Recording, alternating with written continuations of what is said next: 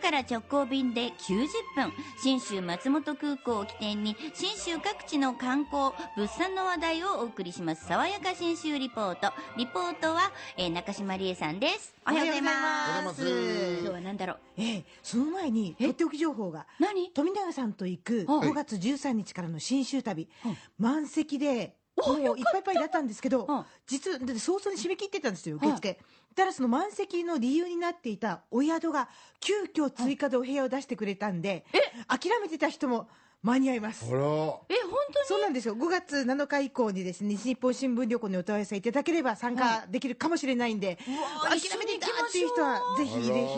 なんかこのシーズン本当にいいってこの前あの久しぶりに会った友達も山登りするんだけどえいい時行くねって言われました山に登る人たちをよく知っている、うん。時行くね。よく撮れたねって言われて。そうだあなたのために撮りました。ありがとうございます。ちょっと大げさなことぜひ皆さん。言いました。よかったよかった。でもラッキーですね。なんであの詳しいことはですね西日本新聞旅行092-711の5518に、えー5月7日以降に聞いていただきたいと思うんですが、その旅でも行く乗鞍高原、ひはいえー北アルプスの一番南が乗鞍岳の山裾にあるんですけどね、うん。あのアルプス山岳橋と言われるエリアの一つで、うんうん山登りの得意な山口さんは 乗鞍岳には？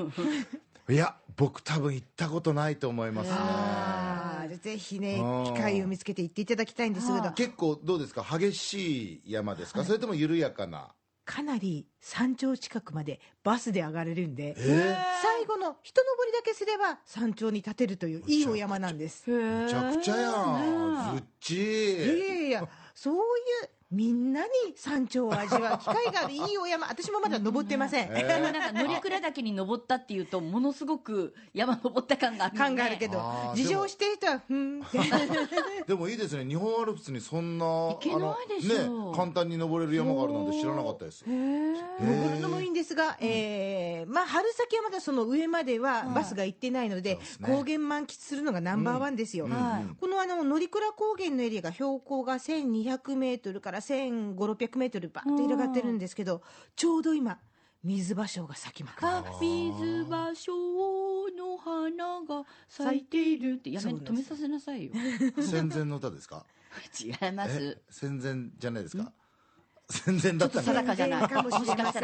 戦前もあった歌かもしれない。ええその水芭蕉なんですが、咲いてますけれどもまだねこの水芭蕉が咲いた後本当に緑で花々が出るまでがうん。ちょっと長いのが、うん。さすが山国ですな。乗鞍高原なんですが、ええ。その春の魅力についてこの乗鞍高原にありますプチホテルアルムの斉藤真由美さんにいろいろ聞いてきました、はい。はい5月の半ば頃から花や芽が出まくるとこうおっしゃるんです。あのね春はお花がちっちゃくて可愛いお花がまず顔を出してくれるのがあって二輪草とかあの山縁五作っていう花がそうなんですけどあのスプリングエフエフェメラルっていう名前があって春の儚きものって言われてるんですけど本当に春先だけ姿を現して他の草木が出てくる頃にはもう姿を完全に消しちゃうんですよ。葉っぱも何も残んないんです。本当に何もなくなっちゃう。っていうそういう春の儚い花たちがまず目を覚ますのでそれを見つけるのがすごく楽しみな時期で見てみたあの二輪草ってね歌にもありますけど。二人は二輪それですそうです。あの綺麗な緑の中からスーッとうん。2本茎が出てきて、うんポッポッと両方に白い花が咲くんですよね。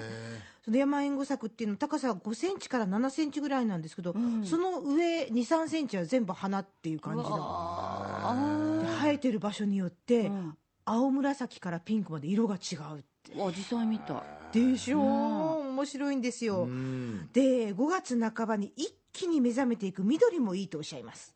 その5月の中頃になるともう一気にブワッといろんなものが目覚めるって感じで、その本当に若緑色黄緑色よりももっと黄色く黄色くって透き通ってるような本当に綺麗な緑がちょうどみなんていうんだろうなブワッと燃え出す頃ですね。へ